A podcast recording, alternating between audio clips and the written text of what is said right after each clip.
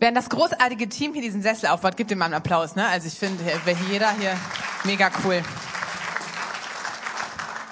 Ich möchte euch begrüßen, passend zu unserer Predigtreihe mit Keep Calm and Say Moin. Bleib ruhig und sag Moin. Schön, dass ihr da seid. Schön, dass ihr im Stream mit dabei seid und Teil zwei unserer Predigtreihe Keep Calm and Stay äh, and Carry On ähm, mit uns da durchgeht. Und Johannes, ich freue mich auch ganz besonders, dass wir das zusammen machen und ich heute von dir lernen darf. So, so cool. Danke dir. Keep calm and carry on. Eigentlich war das ein Propaganda oder ein Plakat der britischen Regierung, um in Zeiten eines Militäranschlags 1939 die Moral der Bevölkerung hochzuhalten. Es ging darum, in der Bevölkerung die Perspektive auszurichten. Hey, in all der Not, in allen Herausforderungen, in allen Stürmen, in den ganzen Emotionen, in den Notlagen, bleib ruhig und mach weiter. Und 2000 ist das ganze Plakat wiederentdeckt worden in einem Antiquariat und es ging danach in den sozialen Medien durch die Decke. Es gibt es in allen Varianten, Formen und ähm, Bildern sozusagen. Und eins davon, mit einem davon habe ich euch heute begrüßt. Und wir starten heute mit Teil zwei. Keep calm and stay blessed. Und was alle diese Plakate häufig gemeinsam haben, ist die Krone über dem Schriftzug. Und verbunden mit diesem superschönen quietschgelben Sessel ist die Krone das Symbol dieser Predigtreihe. Nun, die Krone steht in der Bibel für göttliche Gunst. Für seine durch und durch gute, positive Einstellung zu uns. Ich brauche eine freiwillige Person. Wer kommt zu mir?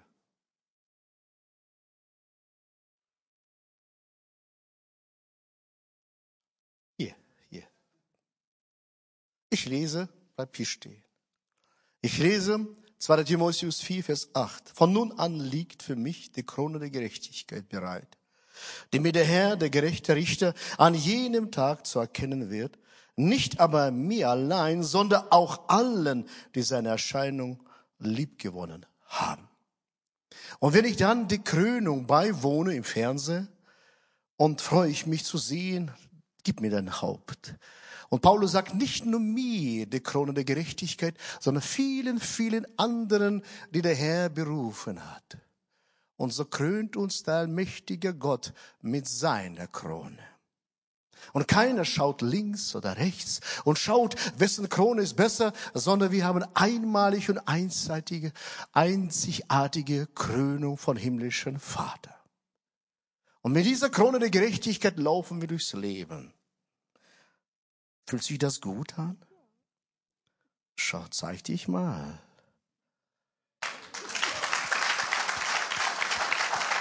Und genauso gilt es für dich. Danke, ich entnehme wieder die Krone. Danke. Du kannst gehen. Danke. Aber nimm das für dich ein Symbol, ein Zeichen, dass Gott mich krönt. Und meine Krone ist im Himmel und sie ist gut aufgehoben, der keiner kann mich rauben. Offenbarung 3, Vers 11 sagt Jesus, siehe, ich komme bald, halte fest, was du hast, damit dir niemand deine Krone nehmen kann. Er sagte niemand. Und Satan wird uns im Alltag versuchen zu schwächen. Uns, wir gehen durch Gefahren, durch Leid im Leben, aber wir laufen erhobenen Hauptes, weil wir gekrönte Häupter haben. Viel Segen wünsche ich dir, Mille. Freue ich mich. Yes, wir starten in Teil 2. Keep calm and stay blessed. Bleib ruhig und sei gesegnet. Ich finde, wir haben als Elim ganz viele tolle Teams.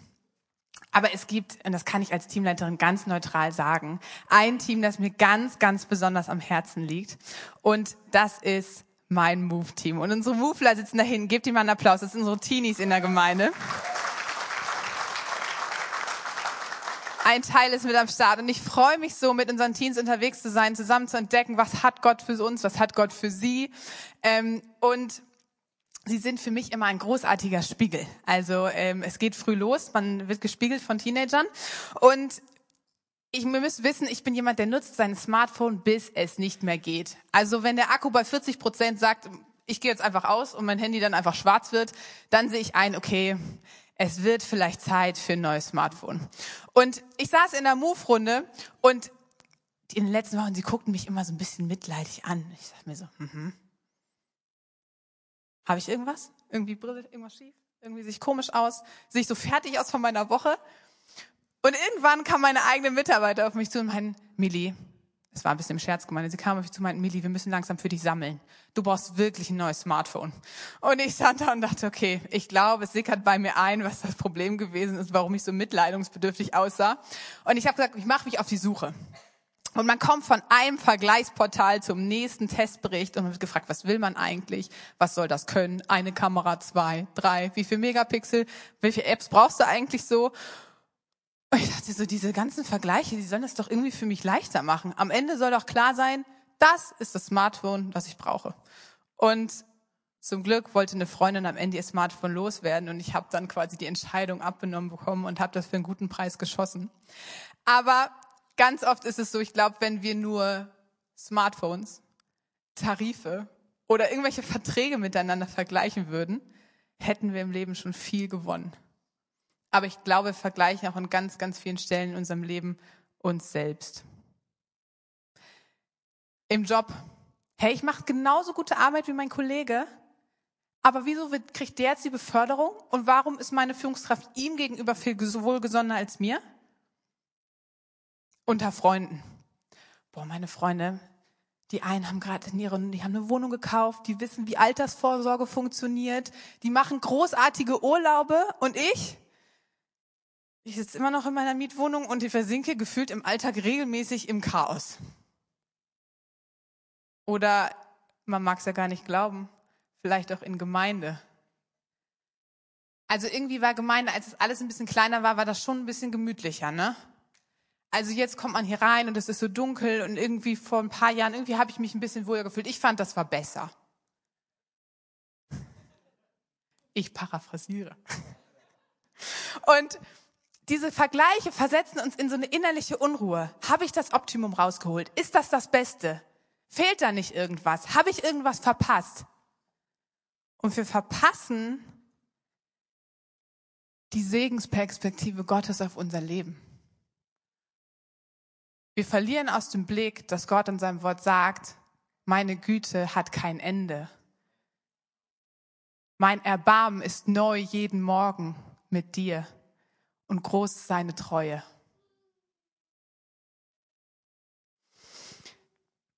Jeder von uns sieht die Welt gemäß seines Zustands. Ich glaube, ein, ein Beispiel, was ganz vielen vor Augen steht und was man ganz viel gehört hat in den letzten anderthalb Jahren. Viele berichten, wenn sie eine Corona-Infektion hatten oder haben, dass das bei ihnen mit Geschmacksverlust einhergeht, dass man das Essen nicht mehr schmecken kann. Hat das Essen wirklich seinen Geschmack verloren? Eher nicht. Aber sie sehen es in dem Moment gemäß ihres Zustandes. Sie schmecken nichts. Das ist ihre Perspektive auf diese Situation. Und wir wollen das heute Morgen zusammen auf die Israeliten übertragen. Wie war denn ihre Perspektive? Wie war denn ihr Zustand? Wie haben sie denn auf die Welt geschaut? Und wir setzen ein an der Stelle, als Gott das Volk schon aus Ägypten herausgeführt hat. Gott hat dafür unzählige Wunder vollbracht und hat so viel gegeben, dass sein Volk aus Sklaverei befreit wird. Und dann steht das Volk in der Wüste und Gott sagt nicht so, jetzt ist vorbei, jetzt kommt endlich mal klar, sondern Gottes Perspektive ist, ich habe ein Land für euch vorgesehen, das ich euch geben möchte, in dem ihr aufblühen könnt und in dem ihr in Frieden leben dürft. Und das heißt, Gott hatte so viel Gutes für sein Volk im Sinn. Da war so viel Segen, da war so viel Plan Gottes für ihr Leben. Und ich im Kindergottesdienst mit meinen sechs bis acht Jahren saß vor den Flanelltafeln. Mir wurden die Geschichten erzählt über das Volk Israel. Und ganz oft saß ich da irgendwann und dachte, sag mal, checken die es einfach nicht? Gott hat so viel Gutes, so viel hat er, so viele Wunder hat er vollbracht und ihr meckert und ihr vergleicht und ihr schaut zurück. Also so werde ich garantiert nie. Naja. Man entdeckt sich dann an der einen oder anderen Stelle dann doch wieder irgendwann. Aber wir wollen uns jetzt mal anschauen, wie denn die Perspektive der Israeliten war. Und dafür habe ich euch vier Bibelverse mitgebracht, die wir einfach jetzt so chronologisch zusammenlesen werden, um so ein bisschen die Entwicklung zu beschreiben. Wir starten in 2. Mose 14, die Verse 11 bis 12. Zugleich machten sie, das Volk Israel, Mose bittere Vorwürfe. Gibt es etwa in Ägypten nicht genug Gräber für uns? Warum führst du uns hierher? Wir hätten bleiben und den Ägyptern dienen sollen. Lieber wären wir ihre Sklaven geblieben, als hier in der Wüste umzukommen. Und zwei Kapitel weiter in 2. Mose 16, Vers 3 heißt es, sie stöhnten, ach, hätte der Herr uns doch in Ägypten sterben lassen. Dort hatten wir wenigstens Fleisch zu essen und genug Brot, um satt zu werden. Ihr habt uns doch nur in diese Wüste gebracht, damit wir hier verhungern. Und in 4. Mose 11, Vers 5 steht, da sagen sie, in Ägypten war das anders. Da bekamen wir umsonst so viel Fisch, wie wir wollten. Da gab es Gurken, Melonen, Lauch, Zwiebeln und Knoblauch. Und in 4. Mose 14, Vers 3 steht dann, warum bringt der Herr uns in solch ein Land? Damit man uns tötet und unsere Frauen und Kinder als Gefangene verschleppt? Lieber kehren wir nach Ägypten zurück. Wenn man das liest, hat man das Gefühl, die Zeit in Ägypten war so ein All-Inclusive-Urlaub mit dem besten Buffet, das man sich vorstellen kann. Das war eine völlig verzerrte Perspektive. Der Pharao hat befohlen, dass alle erstgeborenen Jungen der Israeliten getötet werden sollten. Und als er gemerkt hat, das reicht nicht, um die Moral dieses Volkes zu brechen, hat er gesagt, so, und jetzt kommen noch Qualen dazu und ich mache die Sklavenarbeit noch mal viel, viel härter. Sie glorifizierten ihre Vergangenheit. Sie schauten zurück und sahen nicht mehr das, was war, sondern sie sahen das, was sie vielleicht am meisten vermissten. Sicherheit, Planbarkeit, einfach regelmäßig zu wissen, was es zu essen gibt. Und sie verglichen. Sie verglichen ihren Zustand mit ihrer Vergangenheit. Und dabei war der große Mindset ein bisschen früher war das alles besser. Das ist hier nicht das Optimum. Und wenn ich das, und dabei hatten sie so viel Wunder gesehen und so viel Gutes auf ihn gesehen, was Gott für sie vorbereitet und für sie getan hat. Und ich möchte das mit, mit euch auf uns übertragen, auf das Heute. Du sitzt oder bist im Gottesdienst, du stehst im Lobpreis. Wir haben gesungen, öffne die Himmel. Du hast das Gefühl, Gott begegnet dir.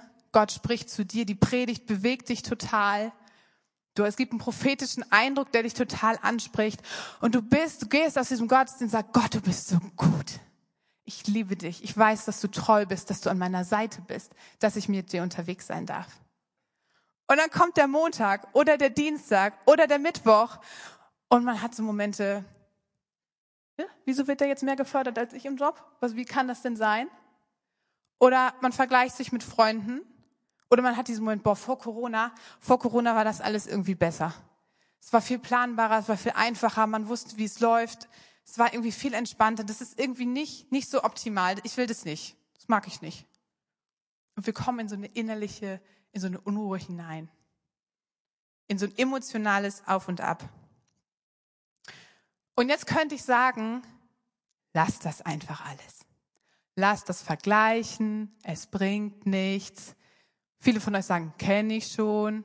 Und ich sage, hey, aber das ist doch, ist doch nur Symptombekämpfung. Das ist doch nicht das, worum es eigentlich geht. Das ist doch nicht der tiefere Punkt hinter dem Vergleichen in unserem Leben. Denn vielleicht ist die tiefere Frage eine Beziehungsfrage deinem Gott gegenüber. Meint Gott es wirklich gut mit mir? Hat Gott wirklich nur das Beste für mich geplant? Ist Gott wirklich durch und durch gut? Und in den zweiten Teil jetzt folgt, wird uns Johannes mit hineinnehmen und diese Fragen mit uns zusammen beantworten. Ach, bleib mal, bleib mal hier stehen. Ein paar Minuten. Du hast erzählt, dass die Gottesdienste früher besser waren. Interessante These. Weißt du, Millie, ich habe zum Herrn, kennt ihr sowas, so ein Gefühl, es brennt was im Herzen so. Der Geist Gottes spricht zu dir. Vor 16 Jahren haben wir mit Israel angefangen, jetzt läuft, es läuft in Israel. Wir haben den Pfingstbund gegründet in Israel. Hört ihr das? Hallo. Nach 16 Jahren, und jetzt brennt das im Herzen, Gott gib mir Türken. Ich will Türken haben. Dann standen alle Kirchen, gib mir Türken. Aber es kommt immer anders, als man denkt, nicht wahr? Und letzten Sonntag wurde ich eingeladen, mit Irene waren wir in einer Kirche. Ich erlebte Lobpreis, wir erlebten Lobpreis in Türkisch, in Griechisch, in Armenisch, in Bulgarisch, in Russisch und in Deutsch. Eine Strophe, nächste Strophe, wow, wie im Himmel. Offenbarung. Alle Völker kommen zusammen und das war nicht so ruhig wie hier. Ein helles Durcheinander. Sie saßen nicht ruhig, in jeder Ecke wurde übersetzt in sechs Sprachen. 150 Kinder, 400 Erwachsene, es brummte Laden. Und ich dachte, Gott, ich habe ganz anders erwartet, vor Türken zu sehen. Und Albert, Gott bewegt unser Herzen. Und genau deine Aussage, an wen verloren Israel ist ihr Herz? Danke, Mille. Es ist für mich eine Freude, mit dir zu predigen.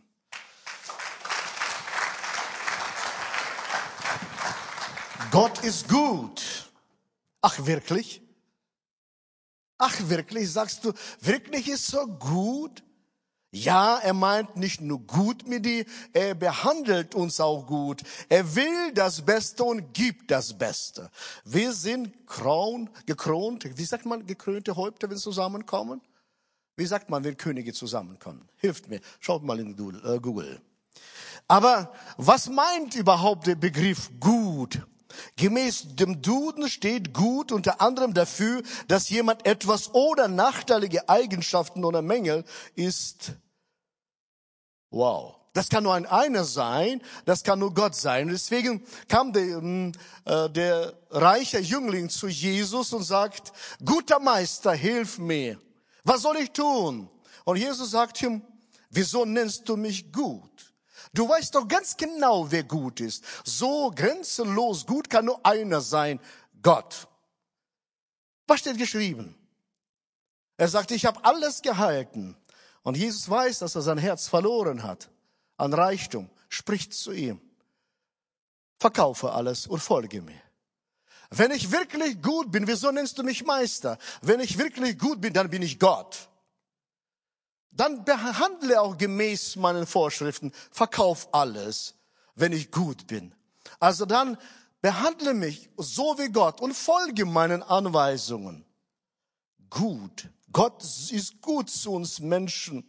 Um ein Bild ein bisschen in den, wieder in Fokus zu nehmen, was meint das Wort Gottes? Gott ist gut zu uns ein Bild zu malen, ein paar Bibelstellen, Johannes Evangelium 15, 15. Du bist Gottes Freund und sagt, ihr seid meine Freunde, spricht Jesus Christus, adressiert sich da und sagt, ihr seid meine Freunde. Oder Epheser 2, Vers 10, ich liebe diese Aussage. Ihr seid meine Poesie Gottes, geschaffen zu guten Werken, die im Himmel schon vorbereitet worden sind. Ich habe mir antrainiert, um die Güte Gottes oder die, wie Gott gut zu mir ist, anzutrainieren, morgens zu fragen, Gott, welche Werke hast du heute für mich vorbereitet, die ich tun sollte? Welches Werk soll ich heute für dich erledigen, was im Himmel vorbereitet ist. Das heißt, er ist gut zu uns. Er hat die Werke des Himmels vorbereitet. Oder du bist von Gott auserwählt, heilig und geliebt durch und durch. Caroline, ich sage dir das. Hör mir zu. Du bist von Gott auserwählt, heilig und geliebt. Nicht wenn oder aber, entweder oder oder, sondern Gott ist gut. Er ist gut alle Zeit. Er ändert sich nicht. Er ist ohne ansehende Person. Sein Erbarmen hat kein Ende. In Kolosser 3, Vers 12 nachzulesen. Oder Zephania 3, Vers 17. Er sagt, er freut sich über dich und ist völlig begeistert von dir. Wann warst du zum letzten Mal über dich selbst so richtig begeistert? Ich habe keine Ahnung. Wenn ich mich so anschaue, mein Leben, wenn ich auf der Autobahn fahre und jemand mich nervt, da bin ich weniger von mir begeistert. Aber Gott ist immer begeistert, alle Zeit von mir begeistert. Er ist völlig eingenommen von der Liebe zu dir. Oder er hat alle deine Tage im Buch geschrieben und unfassbar viele Gedanken über dich gemacht. Psalm 139, Vers 16 und 17. Er ist gut zu uns. Wir haben das eventuell im Kopf verstanden. Wie oft habe ich das hier verstanden, aber das nicht hier nicht angekommen. Gott meint nicht nur gut, er behandelt mich stets gut. Nur zu Israeliten. Mille, was war das Problem bei ihnen? Gott holt sie aus der Sklaverei. Unser Denken vergleichen die Vergangenheit. Was war da bei ihnen in Ägypten so was Gutes? Liebe Freunde, ich behaupte, sie haben einfach ihr Herz an die Götter Ägypten verloren. Als Mose auf dem Berg zu lange war, was haben sie als erstes gemacht? Ein Götzenbild. Da, wo ist dein Herz ist, da ist auch dein Schatz. Was war ihr Problem? Problem war nicht Wüste, wo sie Fleisch hatten, alles hatten. Das Problem war bei ihnen, sie haben sich verliebt in die Götzen von Ägypten. Und das mängelt Gott an. Das heißt, wenn Menschen zu Christus kommen, Jesus möchte, dass in alle Bereichen unseres Herzens das Reich Gottes einzieht. Wir sollen unser Herz an ihn verlieren und nicht an der Vergangenheit, nicht an alte Gottesdienste. Wenn ihr Gottesdienst erleben wollt, ganz andere, reist mal mit mir, erlebt die Gottesdienst in zehn Sprachen, das ist helles Durcheinander, nicht wie in Hannover, alles brav und ruhig. Da, wo Erlösung stattfindet, da, wo die Kraft Gottes mit uns ist, da nicht wie das Modell des Gottesdienstes aussieht, wo ist Christus in uns, in unserer Mitte. Die Israelis haben ihr Herz an Ägypten verloren. Das hat mit Beziehung was zu tun. Nicht mit Töpfen, nicht mit Salat, nicht mit Gurken, sondern mit Beziehung was zu tun. Und ich frage mich jedes Mal, wo ist dein Herz? Genauso wie Jüngling, wo war dein Herz? Jesus sagt, wenn ich so gut bin, dann bin ich Gott. Dann schenk mir dein Herz, nicht dem Reichtum, sondern mir dein Herz. Und schauen in die Vergangenheit, Mille, wir verpredigen keine Psychologie, du hast schon recht. Wir predigen das freisetzende Wort Gottes. Wir predigen, dass wir uns verlieben in den Herrn unseres Gott, unseren Gott. Stellt euch eine junge Dame vor. Sie verliebt sich in einen Mann. Tanja, stell ich dir vor. Äh, du hast dich in Albert verliebt. Und da kommt irgendjemand und versucht dich zu ködern. Er versucht Geschenke zu machen. Er versucht alles zu tun, damit du nur bloß seine, bei dir deine Gunst zu gewinnen. Was würdest du machen? Würdest du ihn annehmen? Keine Chance. Wieso nicht? Weil dein Herz bei Albert ist. Und genauso bei uns, wenn unser Herz beim Herrn ist, dann interessiert uns nicht die Verlockungen der Sünde und der Welt. Verliere dein Herz an Jesus Christus. Gott ist gut. Millie, komm zu mir. Die Israeliten haben Perspektive verloren aus den Augen. Liebe Freunde, wie mache ich das, damit ich die Güte Gottes oder dass Gott gut ist, für mich beanspruche? Ich nehme für mich jeden Morgen eine Bibelstelle. Diese Woche habe ich Bibelstelle genommen. Psalm 23. Äh, Was steht da geschrieben? Der Herr ist mein der, Hirte. Ja, genau, danke. Äh, der Herr ist mein Hirte, mir, wird nichts mangeln. Stehe ich auf, habe ich mich rasiert. Ha, Gott ist gut. Ey, mir wird nichts mangeln. Dann bin ich auf der Autobahn, fahre ich 200 und hier schneidet mich jemand. Ich könnte ins Lenkrad beißen vor Freude. Ah, der Herr ist mein Hirte, mir wird nichts mangeln. Auch an Geduld wird dir nichts mangeln. Johannes, oh ja, ja, ja, ja. Ich, so kann, trainiere ich auch die gute Seite Gottes kennenzulernen. Was war denn die Perspektive, war das die Perspektive Israels? War das die Perspektive Gottes gut? Johannes hat uns bekommen, nee, das war nicht der Punkt. Aber wir wollen jetzt nochmal in 2. Mose 14 schauen. und die Verse 22 bis 24 lesen. Da sagt Gott, diese Leute hier werden das Land nicht sehen, das ich ihren Vorfahren versprochen habe. Keiner, der mich beleidigt hat, wird hineinkommen. Zehnmal haben sie mich nun schon herausgefordert. Obwohl sie meine Macht und die Wunder in Ägypten und hier in der Wüste mit eigenen Augen gesehen haben, wollen sie einfach nicht auf mich hören. Ganz anders dagegen mein Diener Kaleb. Er ließ sich nicht beirren und ist mir immer treu gefolgt. Darum werde ich ihn in das Land bringen, das er bereits gesehen hat. Seine Nachkommen sollen es besitzen. Alle Israeliten hatten die gleichen Voraussetzungen. Sie haben die gleichen Wunder gesehen, sie haben die Versorgung Gottes gesehen. Und trotz dessen konnte leider ein ganz, ganz großer Teil das Vergleichen nicht loslassen, die Vergangenheit nicht loslassen und wurden blind dafür. Nur einer, Kaleb oder zwei, Kaleb und Josua, sie haben ihr Herz an Gott verloren. Sie haben sich verliebt in allmächtigen Gott. Deswegen blieben sie dran und kamen ins verheißene Land hinein. Nach 40 Jahren konnten sie das nehmen, weil sie vernarrt waren in Gott.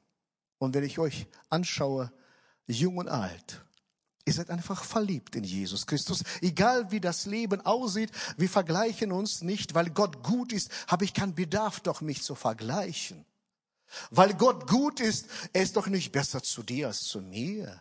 Er ist doch ohne Ansehen der Person. Weil Gott gut ist, bin ich fähig und in der Lage, so wie Kaleb und Josua zu sagen, Gott ist zu mir gut. Und er krönt mein Haupt mit Ehre, er ist mit mir unterwegs. Er lädt uns ein, ihm zu vertrauen, nicht der alten Gewohnheiten, nicht alten Erlebnissen, nicht alten Erfahrungen, sondern ihm. Er ist jeden Tag, er schafft für uns, er ist jeden Tag treu. Und den Tag, den wir heute haben, als ich ins Auto stieg, ich habe zu ihnen gesagt, Schatz, dieser Tag ist einmalige Gelegenheit, das Leben zu genießen. Weil wir leben noch heute. Wir vergleichen uns mit niemandem. Mille, wie alt bist du, Mille? 26. 26, Mädel, Mädel. Was für eine Freude, liebe Freunde, was für eine Freude, dass Gott Menschen ruft und sie Ja sagen, schon mit 26. Und ich bin, sagt sie, ich bin verliebt in Christus. Stimmt's? Yes. So, und das heißt für dich nochmal zusammenfassend, deine Krone ist im Himmel. Darf ich die aufsetzen? So. Diese gekröntes Mädel, sie ist, läuft durchs Leben und ich liebe Freunde, die Krone ist im Himmel und auf uns wartet Jesus Christus, Sohn Gottes. Ihr seid richtig begeistert.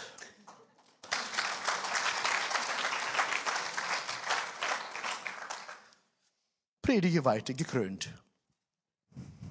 Ich finde, es steht mir.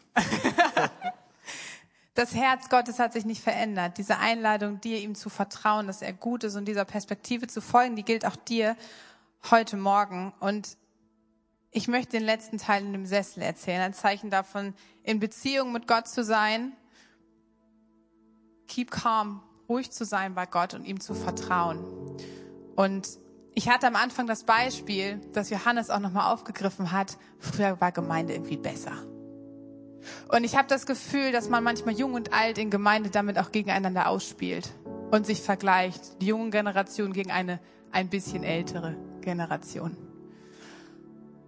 Und vor drei Wochen hat Angelika gepredigt. Oder das können auch vier sein, ich bin mir nicht ganz sicher. Und es ging, es ging darum, wenn wir einander segnen, die Hände des anderen zu halten und zu erheben und ihn so zu ermutigen. Und meine Sitznachbarin stand leider gerade auf der Bühne und konnte, ich konnte sie nicht segnen und sie mich auch nicht. Und ich habe mich umgedreht und hinter mir stand Erika. Und Erika, ich hoffe, ich darf das sagen, du bist ein paar Jahre älter als ich.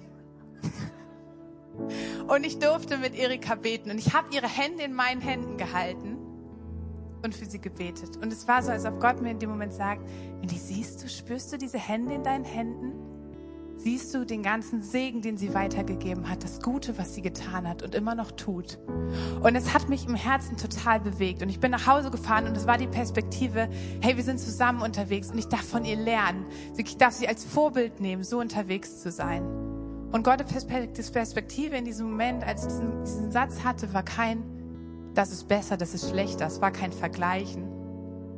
Und ich wünsche mir das so sehr für uns als Gemeinde, dass wir die Perspektive haben, Gott ist gut und er segnet.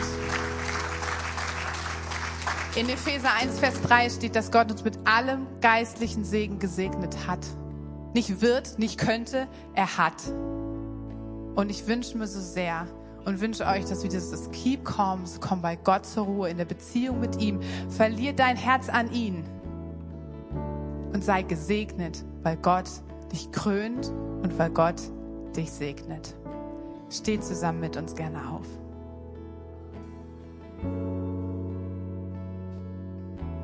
Herr, unser Gott, segne uns. Und wir haben einen außergewöhnlichen Auftrag von dir bekommen, Menschen mit Gott zu versöhnen.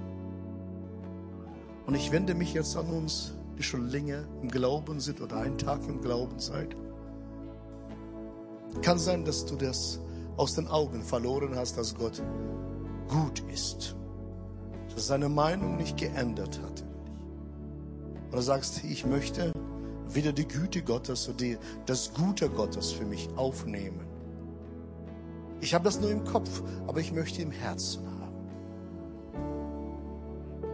Dann würden wir gerne für euch beten. Ich würde persönlich für euch gerne beten.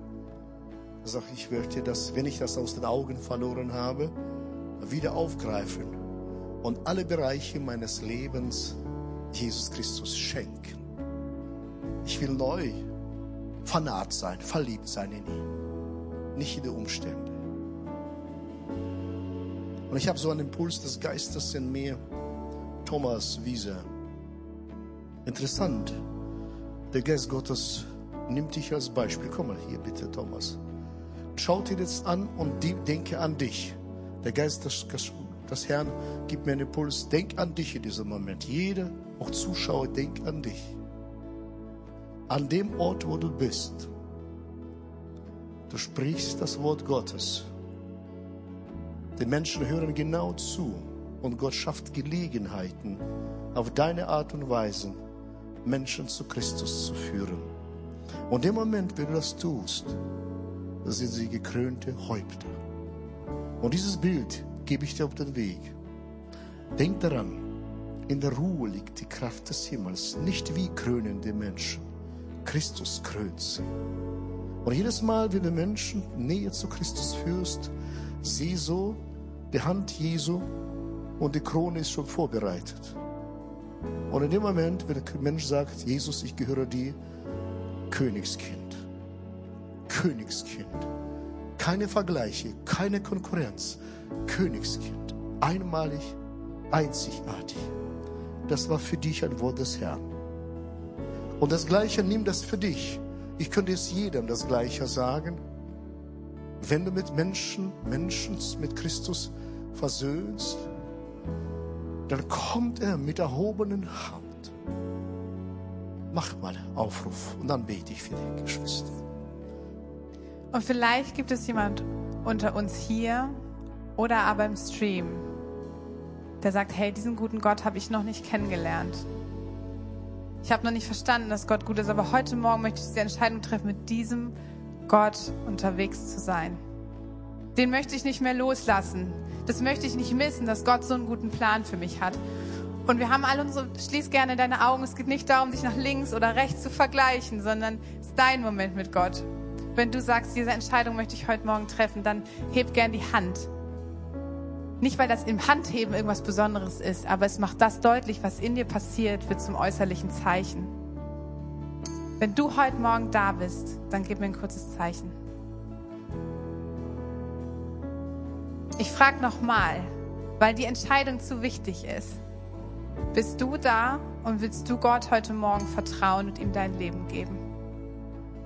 Yes, Dankeschön.